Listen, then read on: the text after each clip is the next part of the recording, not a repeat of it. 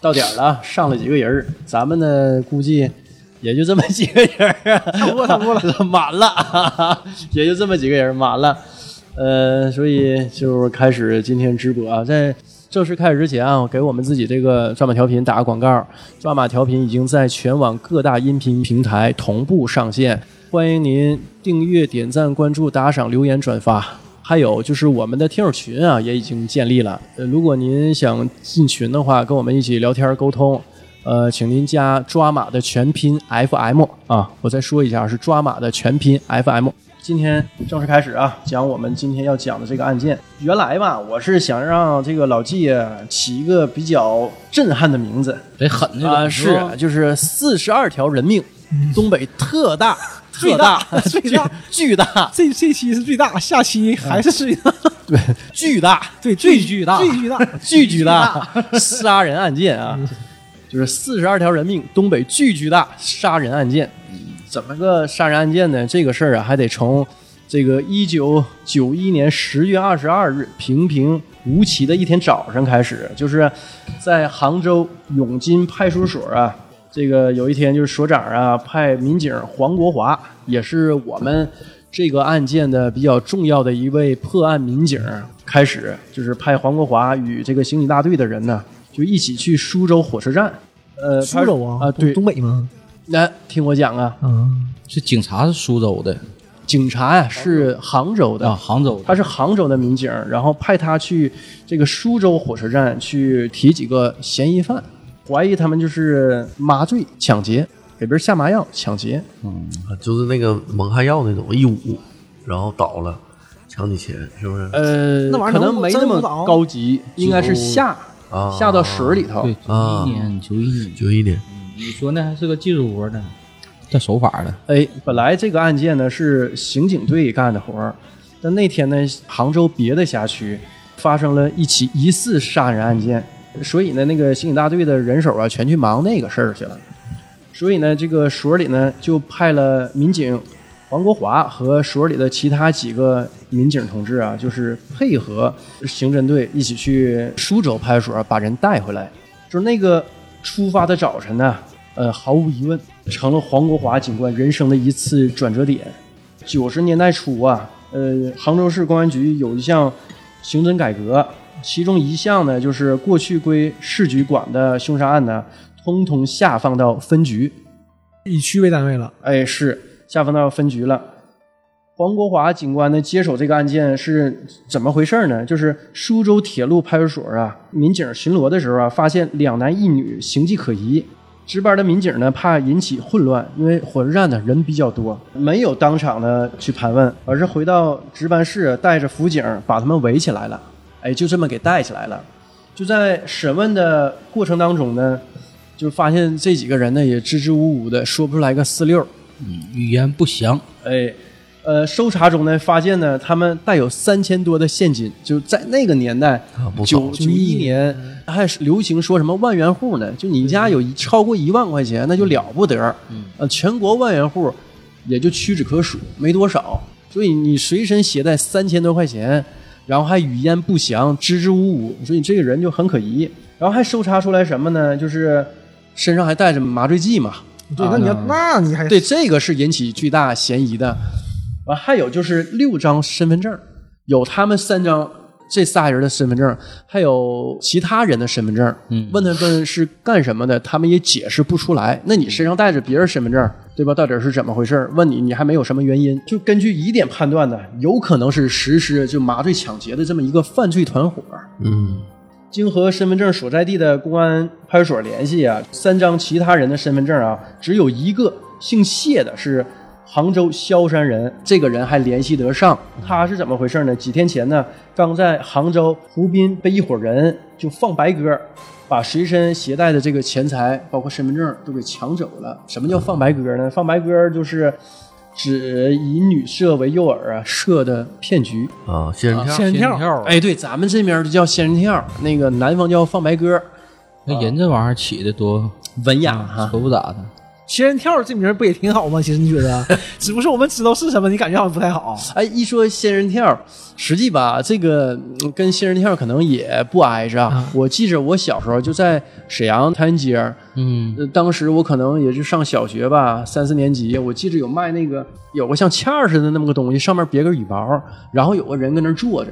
哎，坐着，他说的这个东西哈、我让他跳，他就跳，啊，哎，跳，喷儿那玩意儿，那个羽毛，那个像翘似的那东西，喷儿喷儿喷儿就跳。然后我让它停呢，它就停，停就停。你也看不见它手里有啥动作，它就搁那儿坐着。但是它那个坐姿，这这个还挺奇特的啊，你也说不好它那个坐姿啊，就反正不是正常坐的。嗯，他说卖这个东西，呃，当时卖不便宜，我记着好像是五六块钱一个吧，嗯啊，就那个年代两三块钱能吃一顿饱饭。对，主要是他他就是告诉你这个东西怎么弄的，你想知道这个吗？啊，对啊，就是你五六块钱，我教你这玩意儿怎么玩儿对啊，怎么让它跳。实际是什么呢？他用鱼线穿好了，它有个支啊点，它一蹬那个鱼线，那个鱼线细，你看不着啊啊。完，包括它边上有同伙给它挡着，嗯啊，完那个那个它那个欠儿啊嘣儿嘣儿就就那么跳嘛。那所他以卖完怎么办呢？他教你啊，啊，他教你这东西怎么玩你儿。其实你买的就是这个答案嘛。哎，我有个朋友，嗯我有个朋友，他说他爸年轻时候，那个就是在东北各地哈，就是变魔术嗯啊，然后就是比如说走到街头，嗯那也是九十年代初，嗯走到街头就撂地，嗯，撂地就变魔术，然后变完魔术之后呢，就说的您呢有个钱场捧个钱场，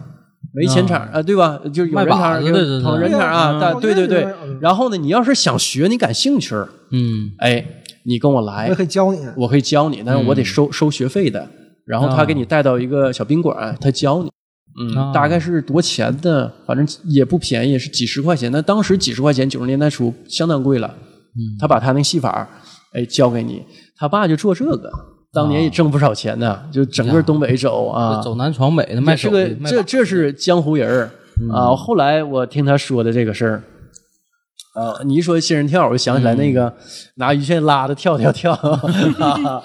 这个打个岔啊，就说这个事儿。讲到哪儿了？讲到这个，放鸽子，哎，放鸽子，因为这个事儿啊，事发是在杭州，所以呢，根据当时公安局的规定啊，这个事儿呢，理应是交给杭州派出所辖区去、去管这个事儿。所以呢，他们从杭州出发去苏州派出所去带人。去苏州郊外收审所的时候啊，带出嫌犯已经是第二天的凌晨了。三名嫌犯的身份信息呢，经调查都是齐齐哈尔人，两名男犯分别叫做贾文革和李秀华，女犯呢叫徐丽霞。黄国华警官呢，当时第一眼看见这个徐丽霞的时候啊，就就觉得这个人嘛，就挺不一般，因为呢，她个儿高，她身高啊一米七一，嗯你想想，九十年代初一个女性，那当然现在女性一米七一也不算矮啊，在当时那会显得更高，因为当时全国普遍身高都不是特别高，男的超过一米七就不算矮个儿，在当时那个年代。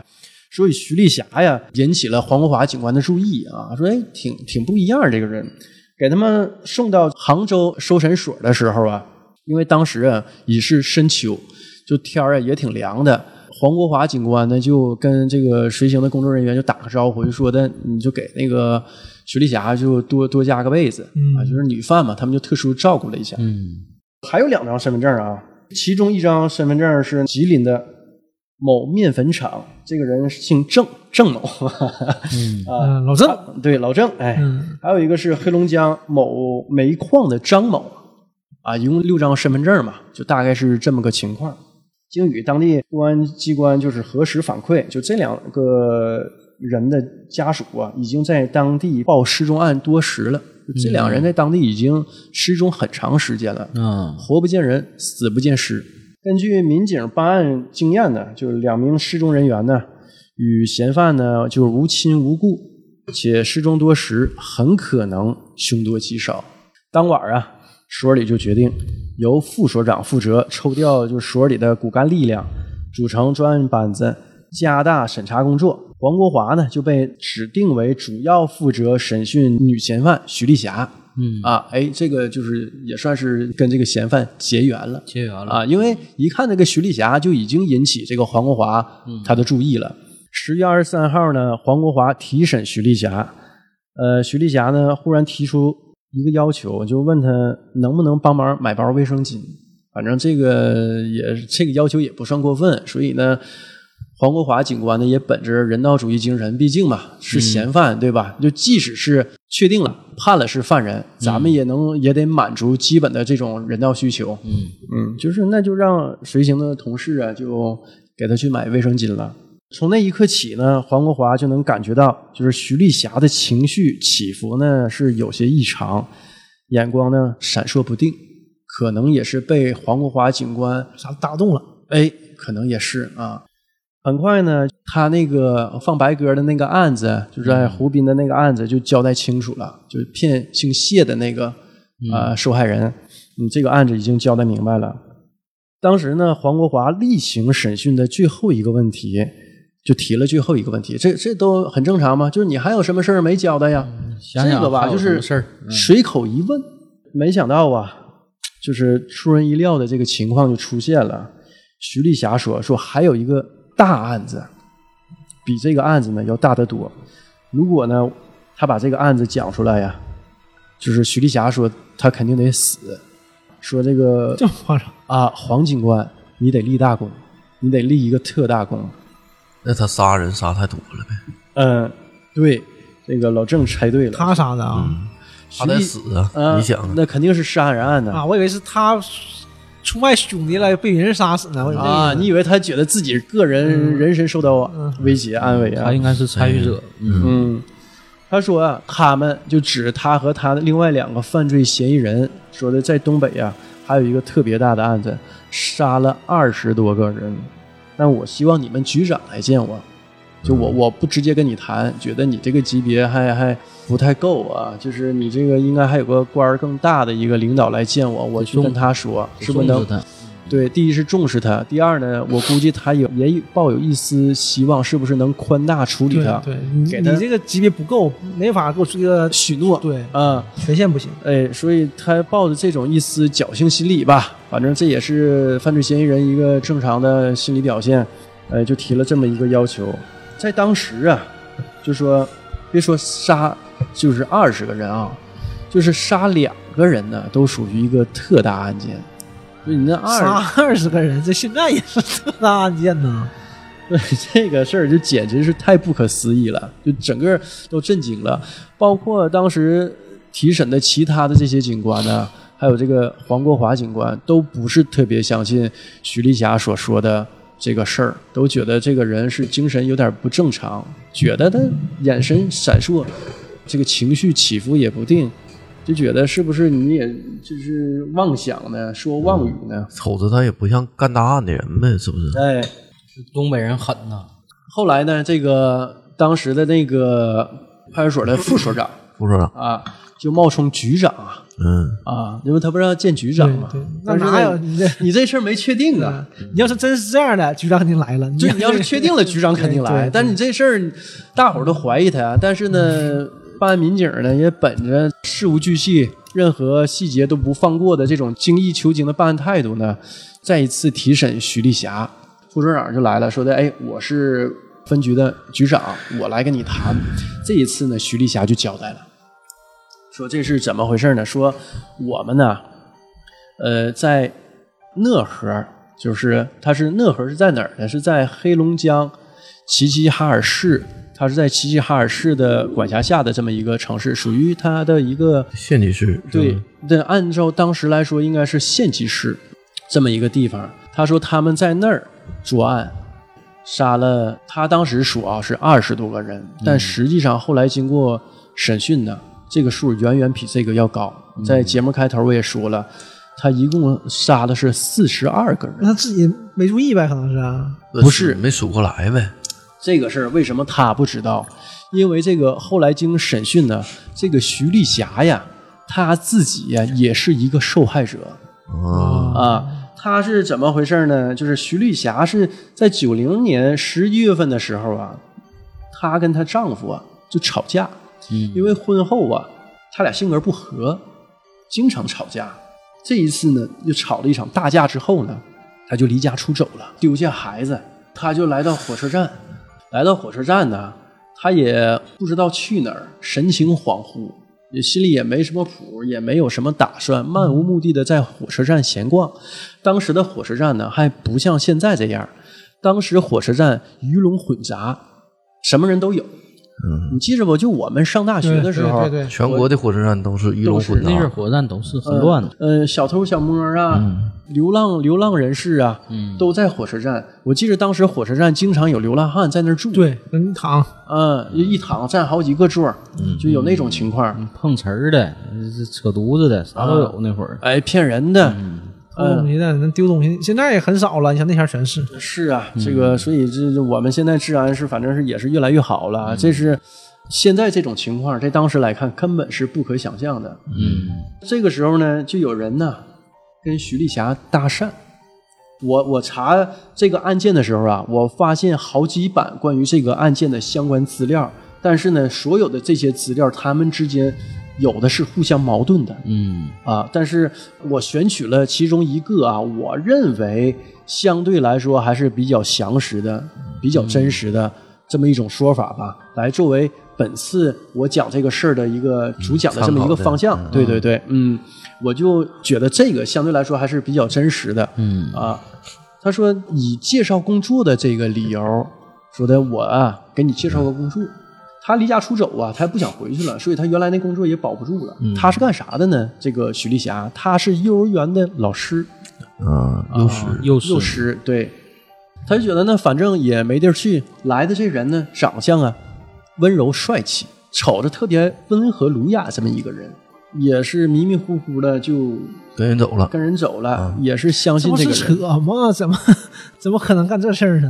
海南很正常嘛。怎么说呢？他也很迷茫，孤独无助，可能也是没事儿吧，也是去哪儿能咋的？没有地儿，人一合计，有人给我介绍工作，我先干着，最起码先维持个生计。哎，我再说一说其他几种说法吧。嗯呃，既然这个有好几种说法嘛，嗯啊，还有一种说法是什么呢？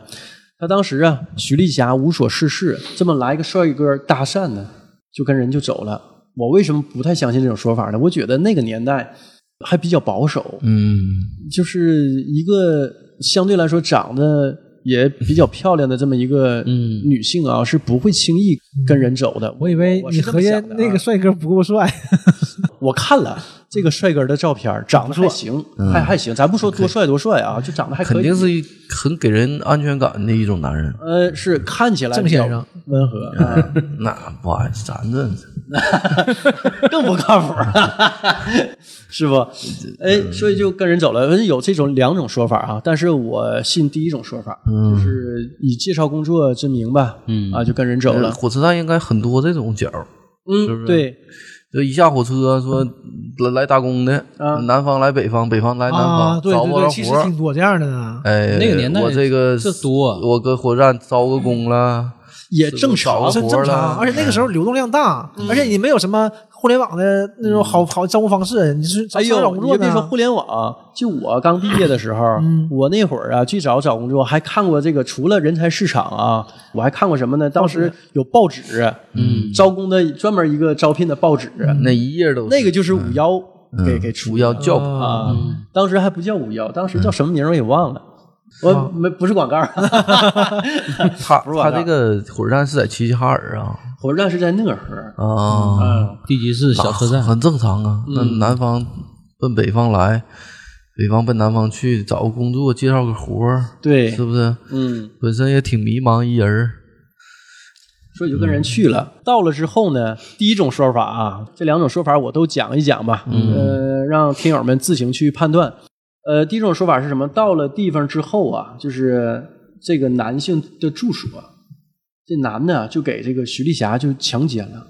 啊，啊，真的那个目的就暴露出来了，直接就强奸，强奸呢就把他掐死了，掐死，嗯，对，是掐死，就是先奸后打引号的掐死啊，他以为掐死了，嗯，扔到地下室了，嗯扔到这个地窖。第二种说法呢是徐丽霞是。这俩人不勾搭到一起去了吗？嗯嗯嗯嗯好，然后就就好上了、啊，就啪啪上了。啊，那这啪啪上呢，这边还正温纯子呢，结果呢，男的呢就给徐丽霞就给掐死了，结果都是一样的，扔到地窖里。嗯，嗯，就是这么个情况啊。反正有这两种说法。这个男性是谁呢？就是这一次跟他一起被逮捕的，就两个嫌犯的其中的另外一个。我操，这还能来呢？这还能老贾，啊？这还能来呢？还还一起还一起？是啊，哎，我这是那这中间肯定还有事儿啊。对对是是斯德哥尔摩综合症儿， 对，我觉得是有点儿。但是关于这一点呢，也有 N 种说法、嗯啊。一会儿我也讲一下。这其实都不重要，对，嗯贾文革呀，洗劫了徐丽霞身上的一些财物，因为他出门，他肯定身上是带着一些东西的，嗯而且能引起贾文革的注意，也是因为他长相姣好，嗯然后姿呢色，嗯打扮的也还可以。那个年代打扮可以的话，时兜髦里多少有点钱。哎，呃，就这两点吧，引起贾文革的注意。哎，但是呢，之后呢，这个徐丽霞呀，嗯，命不该绝，她没死，只不过是被这个嗯暂时性休克嗯贾文革对掐晕了，掐休克休克，他一醒来之后啊，发现这个地窖里啊躺着，他可能当时也是因为比较紧张，也没细数，反正好多尸体哦，啊，哦他跟这些尸体是在一起的。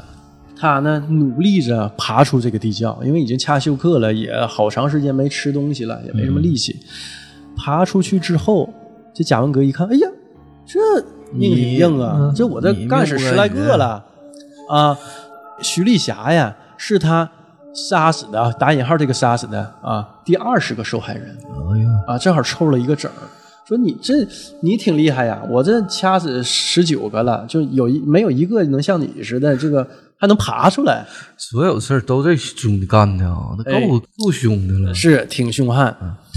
但是呢，两种说法，一种说法是什么呢？第一种说法是贾文革一看这个徐丽霞呀，命挺硬，也不是一般人儿，嗯，就极力威逼利诱徐丽霞跟他一起干，就他不再想杀他了，就觉得拉他入伙儿，因为他心嗯里呢一看徐丽霞姿色又好，而且命够硬，就觉得那咱俩就搭伙儿一起干嗯啊！你去火车站呢骗男的嗯，啊，然后回来呢，咱俩这个就是直接就。把这个业务员儿骗男的，基本上跑业务的嘛，嗯全国天南海北，业务员儿肯定比对，普通比女比的如找打零工工的，对，更对更好上，更有上。钱呢对，。你要真有钱，你不用出去打找 零工了，对吧？是啊，所以呢，他就极力劝说、威逼利诱徐丽霞去跟他一起合伙。嗯呃，这是一种说法啊。还有一种说法是什么呢？徐丽霞爬上来之后，一看贾文革还在，贾文革呢又想拿钝器呀、想照着徐丽霞头 上猛击。徐丽霞这时候就跪地求服饶了，真的说的、那个、你别杀我了别杀我我帮干你什么一起整啊！是那个什么，你让我干什么，我干我我有价值，我有价值，哎，对，是，哎，就这两种说法。但是呢，这个两种说法呀，我不置可否，我不知道应该是信哪个。但我倾向还是后面后者这个。嗯，要谁我就给你杀死了，发现你没死了，那我肯定给你补上啊。那我不能觉得，哎呦，你命够硬，对吧？那你跟我混吧，那是不安全呐。哎，对吧？我感觉肯定是我给你补上就完事儿，因为我杀那么多人了，我不是第一个人，我就杀人抢钱的。完、你不杀，完你你一顿说辞，感动就是不是感动，就是跟我说明白了，我觉得有可能。嗯对他俩还是互相信任了呗。这个女的本身，我感觉就特别容易相信别人。你看，跟那个警察没多长时间就交代了，啊，然后跟哎这个，但是也不一样啊老老贾没多长时间就跟他进屋了，嗯是 不是？你这是他从很好理性视角分析，他应该是挺善良一人，比较比较容易相信嗯比较比人。较比较容易相信别人。但是我觉得呀，不太好说，因为他相信徐丽霞呀，相信黄警官呢，可能是这一年多以来呀，他所受的、嗯所遭遇的这些经历，终于见谅了，他觉得是自己啊人身安全是有保证了，因为在这个他跟贾文革合作的啊，嗯这个打引号的这个合作期间呢，他自己交代说，其中一种说法说他几次也是想逃跑的，哦，啊，嗯缓兵之计跟他是不对是，但是呢，回回都被抓回来，嗯，抓回来之后呢，那一顿免不毒打了，对，就是包括性虐呀、嗯，折磨他。嗯是，那他这个老贾还挺这个那什么呢，还挺稀罕他呢，没给他弄死，你不说姿色姣好嗯，吗？搞了这么长时间，对呀啊，嗯，他应该还是比较擅长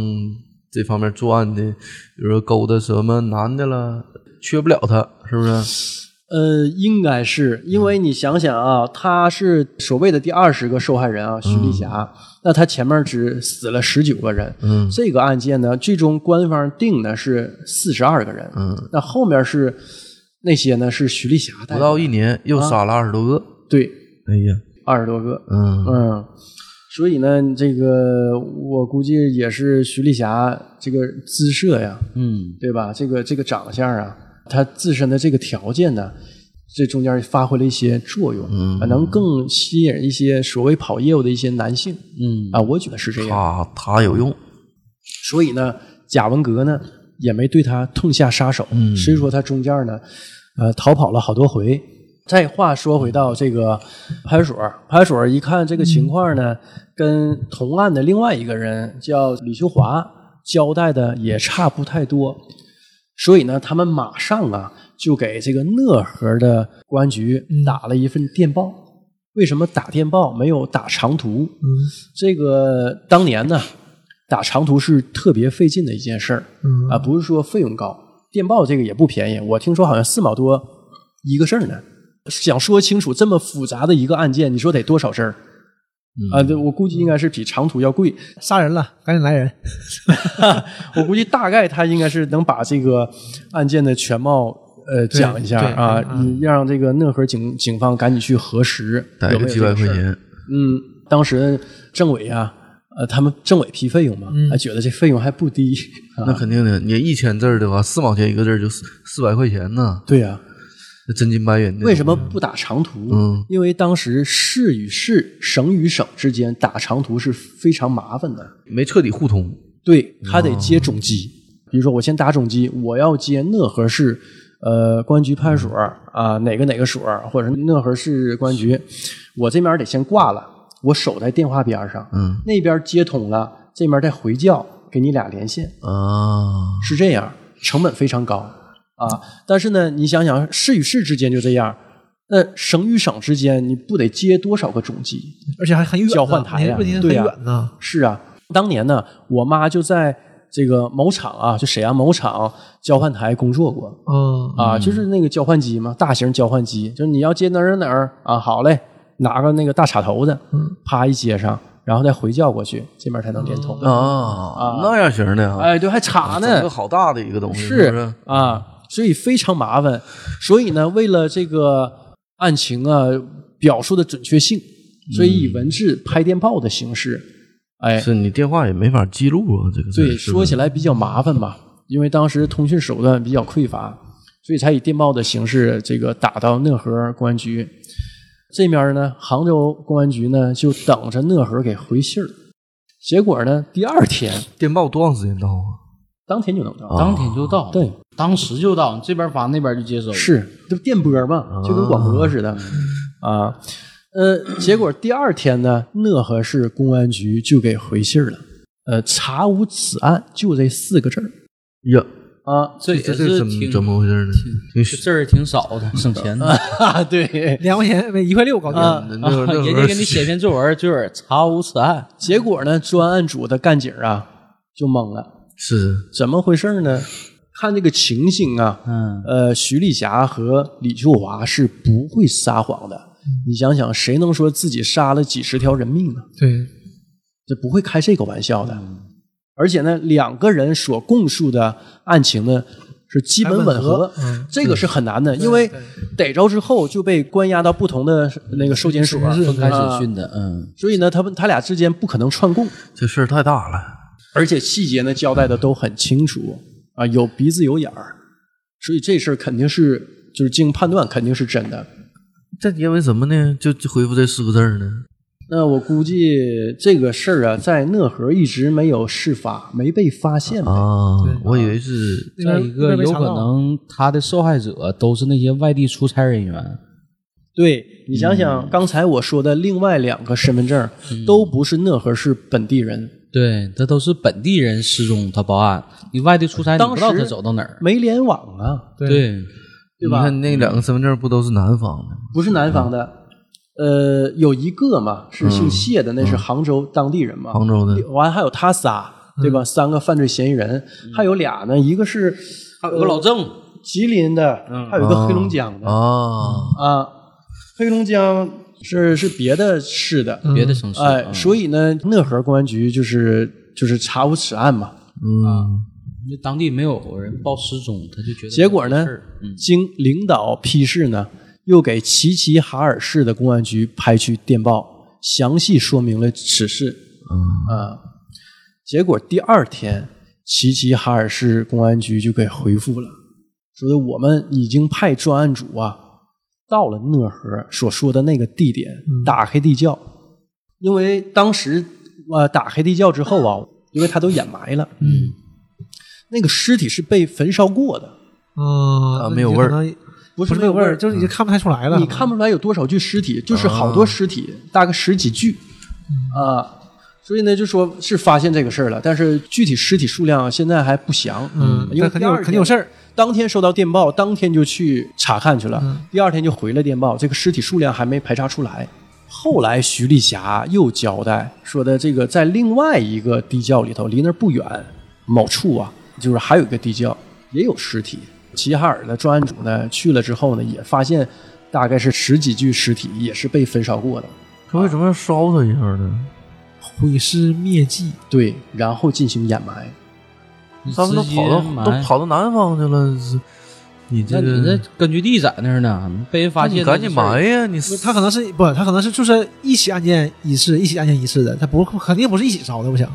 是他烧完他不埋呢？他可能是因为怕有味儿吧？是不是？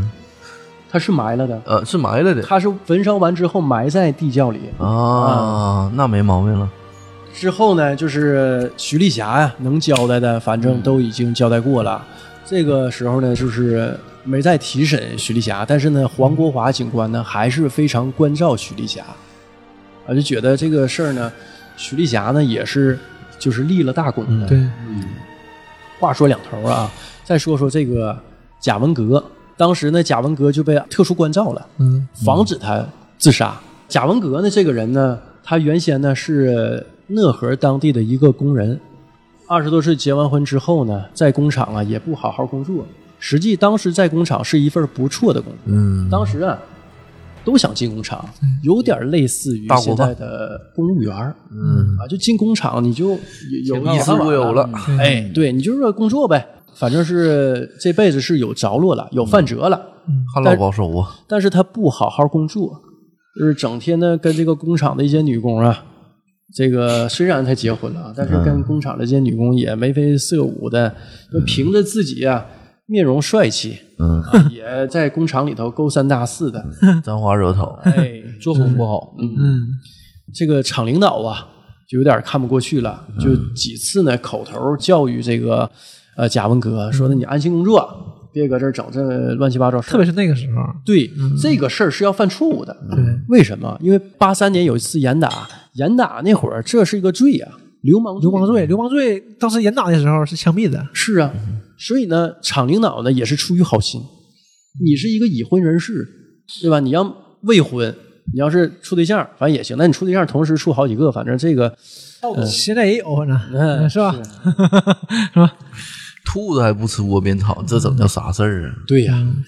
而且危险的，是嗯不是？得从外面找。呃，所以呢，在口头教育下劝呢，告无效。无效。就是贾文革呢坚决不改。后来呢，厂里决定就给他，他也不好好工作，嗯反正是各方面都不好，街溜子呗。嗯，就给他开除了。当时能开除可是天很少大的一件事儿啊对，很少给会给你开除的。是啊，就你能留这儿就留这儿，一般没人管这事儿。而且当时煤单位跟现在可不是一个概念的。对对你当时你去哪儿，都问你哪单位的对对对，啊？那现在 就无所谓了，对吧？当时这是现天大在谁的一件会问你哪单位的？ 谁谁会问这个话呀？ 就打天儿问你干嘛的，对吧？现现在你就告诉他天使投资人，没有 单位，不是，现在没有人会问你没这有单个。位。让我想起那个《大笑江湖》里赵本山演那个土匪嘛，后来被官兵给逼那啥，他还还拉硬呢，合计合计，呃，你你你你们哪个单 位的？啊这典型的东北的这种 口音啊，是，而且这种人吧，这种职业吧，不知道从什么时候开始就叫自由职业了。嗯，你这个一听着 就那你没有职业可不自由职业了。自 由是啊，我就说这词儿什么什么时候就出现了？后来呢，这个贾文革呀、无业呀，无业就没有经济收入来源。嗯他媳妇儿呀，也因为他在外头沾花惹草啊，完再加上没有经济来源，嗯就跟他就离了。那这肯定走这步啊。是，他呢这时候呢就一开始啊就在外头偷鸡摸狗，因为没有钱嘛，嗯，嗯，就是偷东西啊，反正什么都干。啊小头，但是呢子，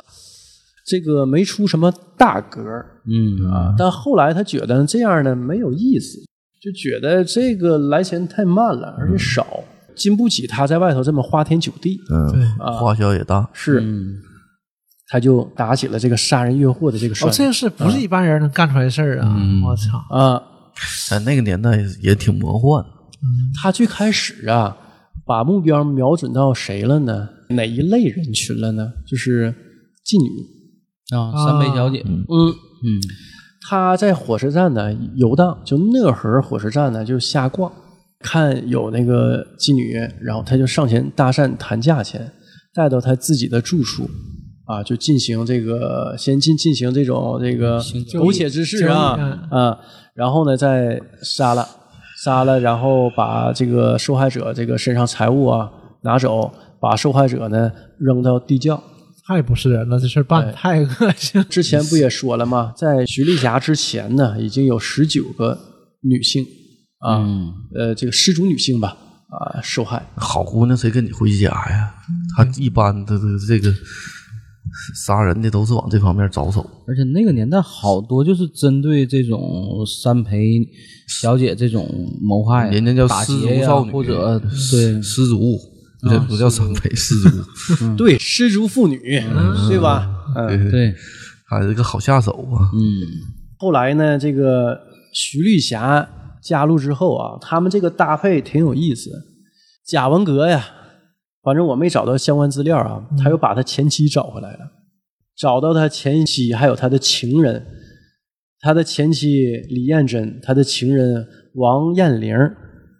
还有之前那个一起被逮捕的这个李秀华，还有一个就是施立文，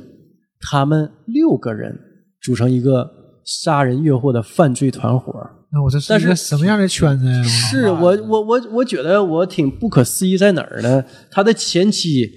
情人一起跟他干这个事儿，那他手手头宽裕了呗？那也不是，那你杀人是不？这不是这回事儿啊！这 是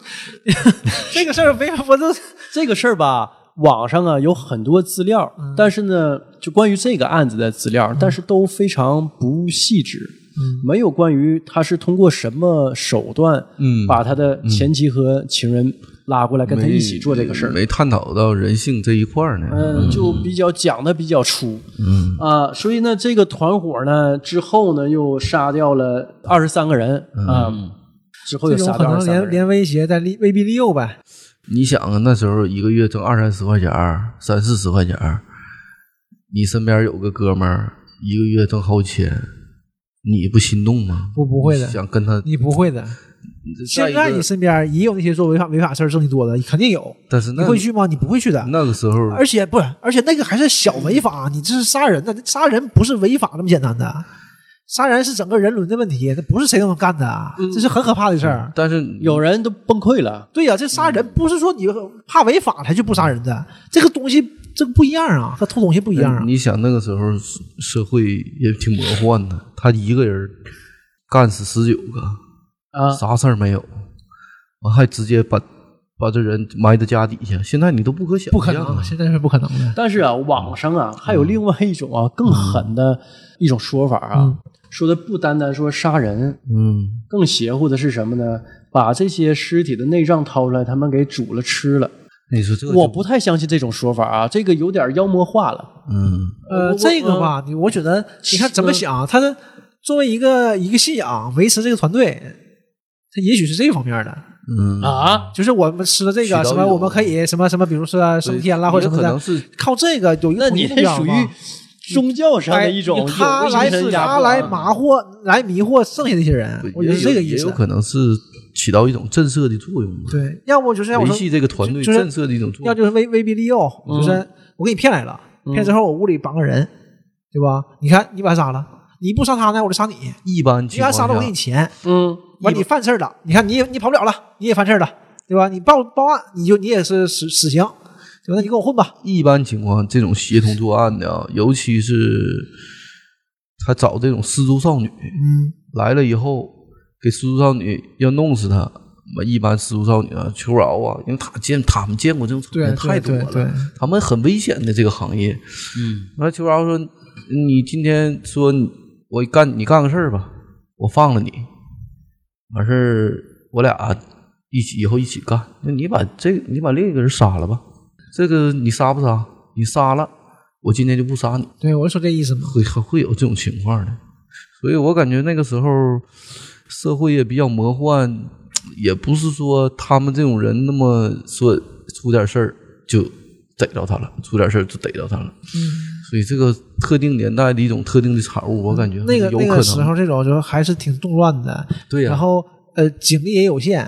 对不？就是不可能做到面面俱到，而且对就而且像刚才说的嘛，他就是这个行凶的对象都是要么就是这种失足的，嗯要么就是外来人口，都是离家庭很远，家里可能也不知道他是怎么回事儿可能过很长时间才知道他有问题了，有问题，比如说你外地的，你报案，报案他开始查，你也不知道他去哪儿了，对，你也不知道他去哪个城市，而且可能都不知道他出城市了。因为当时啊，没有像现在这么多摄像头和天网，对，这个网那子时没候有哪网有络呀摄像头啊那对呀、对，没有啊，对呀而且呢，公安机关之间呢，呃，还没联网，对，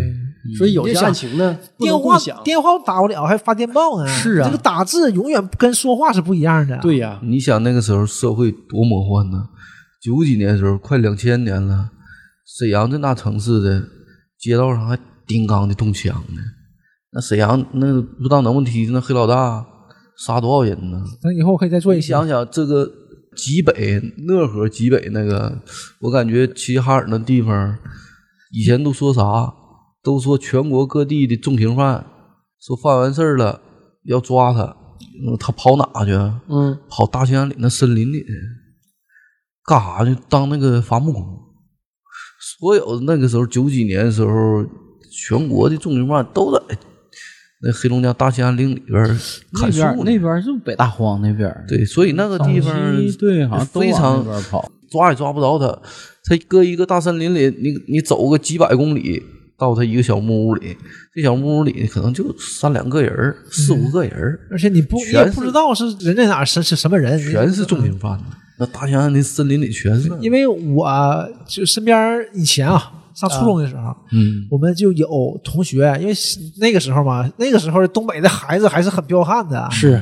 打仗打的就挺严重，啊然后这个施暴这个人儿嗯就走了，就大家都说他去跑到黑龙江去了，啊，就是这么个事儿。所以当时都是，就是犯事儿了都往黑龙江跑，然后这个人这些年，那就再也没没听过他再音讯再了也没有了啊。后来就是也就没联系了，不知道了。嗯，你看道上混的，你说过个三五年，事儿一消，一回来就完事儿了。嗯但人命案子这事儿可消不了啊。嗯，这个就不不太那啥。我看那个，反正零几年之前那个破案的，包括刑侦的那个电视剧啊，《天字一号》什么的，都很魔幻了。杀了多少人，都回到自己当地还溜溜出溜的，所以这个事儿倒是当时是那个有有那那有种有社会环境这嘛，对，所以有有有这种可能。但你这个把人这个煮了吃了，这个有点儿起到一种是我我不是特别相信这一类的资料啊，就是这有点太妖魔化了。他另外两个同伙啊，在当地嘛，另外两个同伙，这个一个是他贾文革的前妻李彦嗯真，李彦珍和这个申文丽，他俩还在当地，还有那个谁，还有那个王艳玲，他仨还在当地。齐齐哈尔市的这个专案组啊，去抓他仨的时候，就是那个找尸体，顺便把他仨也抓了。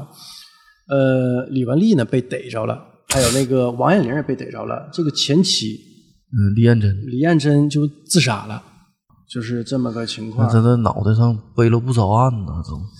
这个他也知道但自己是但是能自杀这个人。人，他对他他那知道自己活不这了，都但是不是一般人儿，啊都不是一般人儿。我觉得有是不是可能也是他这个前妻被威逼利诱？对，不是，我觉啊得应该是肯定是被被逼的，被逼的也走上这条道儿，也没办法了，可能是也不也不情愿。那不情愿，你身上也全全是官司，那你报警吗？你报警，那你是是什么意思？就是舍人成人了，你自己肯定是活不了了。啊活不了了。对，那哪哎有那么、这那样个人我们也不是学法律的啊，这嗯不是个，但他怎么我知有道一个信儿疑他就自杀了呢？嗯他知道嗯就是信儿抓吗他哎之前他自杀了，他这个知道信儿吗？还是怎的？肯定他们仨也不在一起，可是他听说那俩被抓，或者有一个被抓了，就啊或者是那完了边拆校都已经挖出屎来了，一看这事儿漏了，嗯对，这那肯定是跑不了这了。当时也那没是电话，是不用啊，你这一一个个小城小城镇，一个小城镇里出这对种呀事儿，挖出马来上那么传多嗯尸开，体那肯定这么大事儿马上传开啊！那这话没之毛前病。就今年吧，沈阳是有一个杀人嫌疑犯大东，嗯，啊啊，前两天那个，前一阵儿那个嗯啊，然后后来不也自杀了嗯吗？对，头见都是自杀 吧，好像投井了，可能脚也一滑似的。嗯，是不好说不好说，不好说，全嗯程逮他。但是报的呢，说是是自杀说是自杀，嗯这不也类似嘛，对吧？就是就这种情况，这几个人都不是一般人啊，不是就是够硬的，干这种事儿，你你你刚开始可能是很一般人，那你干上了，你这个整个心态全变化了。不是人了。对我我觉是得能走到这一步，嗯人都不是人了。但是这个我我我我觉得洪龙老师说的挺对啊，就是这是杀人呢，不单单是犯法，就人伦这一块儿已对经乱了，嗯你这个杀人呢，你就已经不能称之为人了。嗯，你你看你偷东西，你不敢偷东西，是因为怕警察抓你。杀人不光是怕警察抓你这么简单的，你杀人呢？你过了心里那层底线了，嗯，老贾这个 应该，但对你看丽霞那个，他就是还是很有人性的嘛，是不是？他我估计是什么啊？就当时啊，他也是被胁迫、被利用，嗯，然后这个觉得自己被警方抓住之后呢，自己是安全了，嗯，对吧？落网了，安全了。终于，终于到一个好的环境了。哎是我我可以说，对呀、你嗯想想，天天跟那个强奸杀人犯在一起，嗯过那种不是人的日子嗯，啊，然后现在呢，就觉得坐牢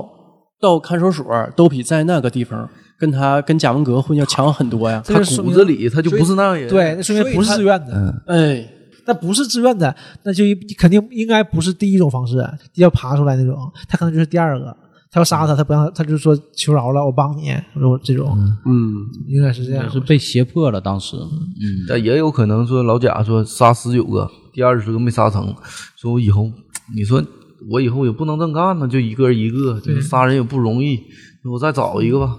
我觉得他至少是这个，也许不是，他这是至少是有他之后，他找到前妻和情人的时候，嗯发展发展这个时候，肯定是有这个想法的。他觉得哎，这样有帮手是不一样的，嗯，对，可能是这样的。就自己作案多费劲呢。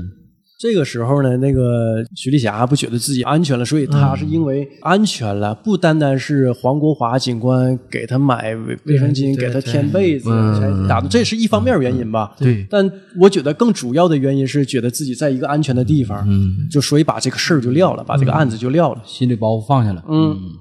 那一段时间呢，看管的呃这个狱警啊，也发现就是徐丽霞呀，就神情轻松了很多嗯啊，这个包袱放下放了，下了对呀、坦然面对了，是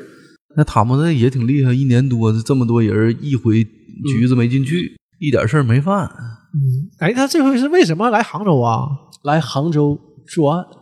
觉得呢，可能南方经 济嗯大省啊，南方人有对钱更嘛，环境更好，来来个啊交通枢纽，我这个兜里也宽裕了，我上南方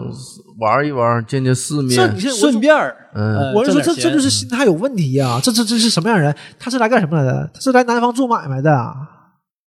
这是这这这这这说这种心态，我去，是吧？呃心理素质好，而且他这有可能是流窜作案，但是呢，他杀的那个四十二个人呢，嗯，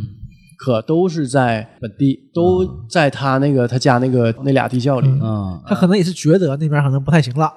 这容杀的容老些容易出事儿了啊。出来，他俩可能过来踩点儿的，我家里还有三个嘛，那他们也嗯够背的，刚到南方就被逮了哈。嗯，是这一样个案件还没犯呢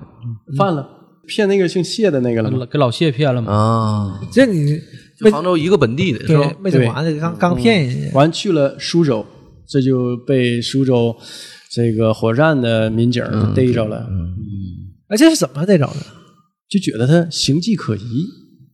两男啊你一女看呗，警察的，这是警察，哎，他那个眼眼光是很独到的人。家看人的是不一样，嗯是啊，那当然了，普普通通你一个眼神儿，你一个动作，人家就觉得这个形迹可疑。所以有件事儿让我一直耿耿于怀，就是有一次在上地铁站，啊呃，一个警察过来很很礼貌的让我出示了身份证儿，那很正常。 这我事跟儿啊上海的时候也遇到过这种事 那么多人为什么会要我身份证儿？是我跟上海的时候坐那个机场到那个市里的那个啊地地铁铁啊啊，城际地铁吧，也是他他也问了我一下，嗯，当时哎，他眼光也很独到，他一看你就是刚来时间不长，你外地的那这这正常，那我对反正那是下我从也机是场刚去下下机场嘛，啊。是，当时黄国华警官呢就觉得呢，徐丽霞挺可怜，他也问了好多相关法律界的人士，就徐丽霞这种情况会不会被判死刑协？同犯罪，当时呢，法律界一些相关人士啊，也给了他不同的答案。嗯，他呢也跟所里呢，也所里的领导也说过，就说的这个，因为这个徐丽霞呀，我们才很顺利的把这个案子给破了。嗯嗯这么大一个惊天大案，四十二条人命，所以呢，徐丽霞也算是有重大的立功表现。而且呢，他也是被胁迫作案，嗯是不是呢？能免于一死？嗯，啊，当时呢，所里领导呢也有这方面的考虑，呃，也给徐丽霞出了一个相关的一个红头文件，嗯嗯就说徐一个丽证明霞对，确实是有重大的立功表现，嗯，也跟法官求了情儿，嗯，就看这法院怎么定性，是，嗯，但是嗯最终啊，在一九九二年的一月，嗯，这个同案犯的六个人然，后挺快啊，嗯，贾文革、孙文丽，哎，五个人，五个人，啊因因为他有一前个期已已经经自杀了嗯死了啊。徐丽霞、王艳玲、李秀华这五个人被枪决，嗯，我觉得这个事儿它量刑可能得看你被胁迫到什么程度。我之前想问嘛，我说我们都不是法律界人士嘛，我说一半这话。之前呢，我看过一个案子，就某公司董事长被绑架了，歹徒呢要求他杀了另外一个人。才不杀他！你要不杀这另外一个人，这个某公司董事长就会被歹徒杀掉。嗯我忘了这个案子后续了啊，嗯，呃，我就想问这个董事长，他执行了这个歹徒的要求，他算不算犯罪？他如果算，他应该怎么判？你那个问谁呢？问我是啊那仨人儿，问问 问问三个就是啊白痴， 你知道吧就呃，法听友盲们吧是你是啊，不是档案啥是是大那个那啥了？法律大伟办过大案的啊不嗯是真是法盲。那我就是你要从人性角度来说，应该是不算的，对吧？这个我不你可别瞎说呀，到时对，候我说听友喷你是啊嗯啊，。我就我就这个法盲嘛，我是个法盲啊。但我确实是这么想的。那那我怎么？我觉得我不杀，我你给我杀命就保了不，住了。我算个英雄。但是我杀了，我觉得这事儿也无可厚非。你可能从道德上来指责我，但是你不能从法律上来我约束之前呢听罗翔老师讲，嗯但是这个吧跟这个案子还不太一样。嗯罗翔讲什么呢？他说，呃，有个人饿了很多天，他自己要死了，这时候呢来了一个大熊猫。罗翔是不是张三儿那个？对啊，他把大熊猫杀了，吃大熊猫的肉，他活了下来。这种情况算不算犯法？因为大熊猫是国家一级保护动物。呃，罗翔老师给的答案是呢，呃，他不算犯法，因为这个就是他那个条文我是记不住了。他给的理由是呢，就说人要死了嘛，人首先得自救，人毕竟是人，大熊猫它再珍贵，它也是动物。嗯啊，人的生命高于一切动物，就这个动物指其他动物，所以不犯法。但但啊但是呢，一个人为了和保另住外一个人，为了保住自己的命，杀了另外一个人，那这种情况他犯不犯法？我估计罗翔老师应该也是讲过，但是我记不住了。啊哎，我真有事儿。那你说你这要算犯法，那这个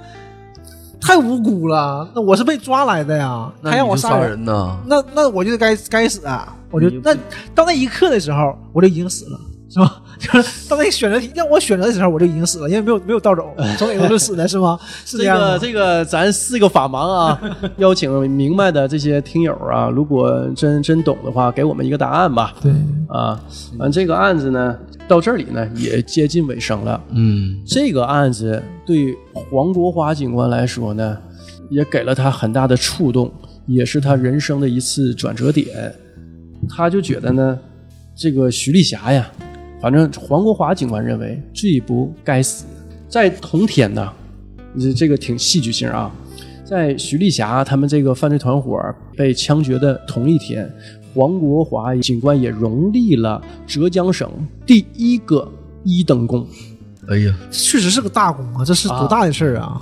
哎，这是这是当时特别大的一件事儿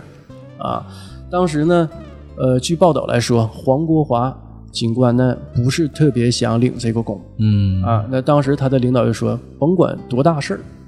今天这个台你必须得上，这个功必须得领。那浙江省第一个呀，嗯，这是天大的荣誉啊。对啊，这主要是一等这功没问题，这是那你自己做到的。这个嗯，一等功，但是呢大了，黄国华警官呢，不像咱们这么想，嗯他觉得呢，他的这个一等功啊，是用徐丽霞的人头换来的，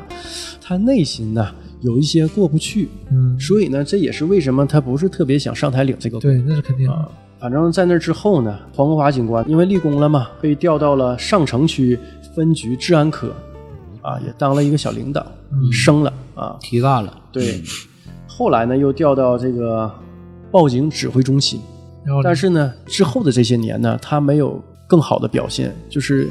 这个坎儿啊，一直也没有个心魔过去，对也没没过去，嗯，这个心理状态呢，一直也没转变过来。呃，他就提前退休了，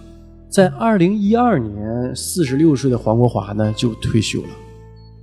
提前退的，嗯，那四十六吧，正常不得六十吗？嗯，嗯，这心理压力还挺大也也。挺大的这个事儿。会不会在这个案子之后，嗯黄国华警官就剃了一个光头，啊，每周五都剃头，每周五都剃一遍，这个光头一直留到就是现在。嗯，嗯，他就觉得他这个对不起，人家，对，这是个好人是确实是个好人，啊，是个好人，是个好警察。是其实他没做错任何事儿，对，他没有任啊何错，而且从他这个岗位上已经能做的全做了，不管是正义啊，还是人道啊，对吧？嗯，包括这个为徐丽霞去求情，对。但是那法律嘛，对吧？法法律律是无情的，这个东西没没法这么说，没法这么衡量。嗯，反正今天的这个案子呢，也就讲到这嗯儿，哎那、就结束了，那就到这儿了啊，好嘞，拜拜。哎，拜拜。拜拜。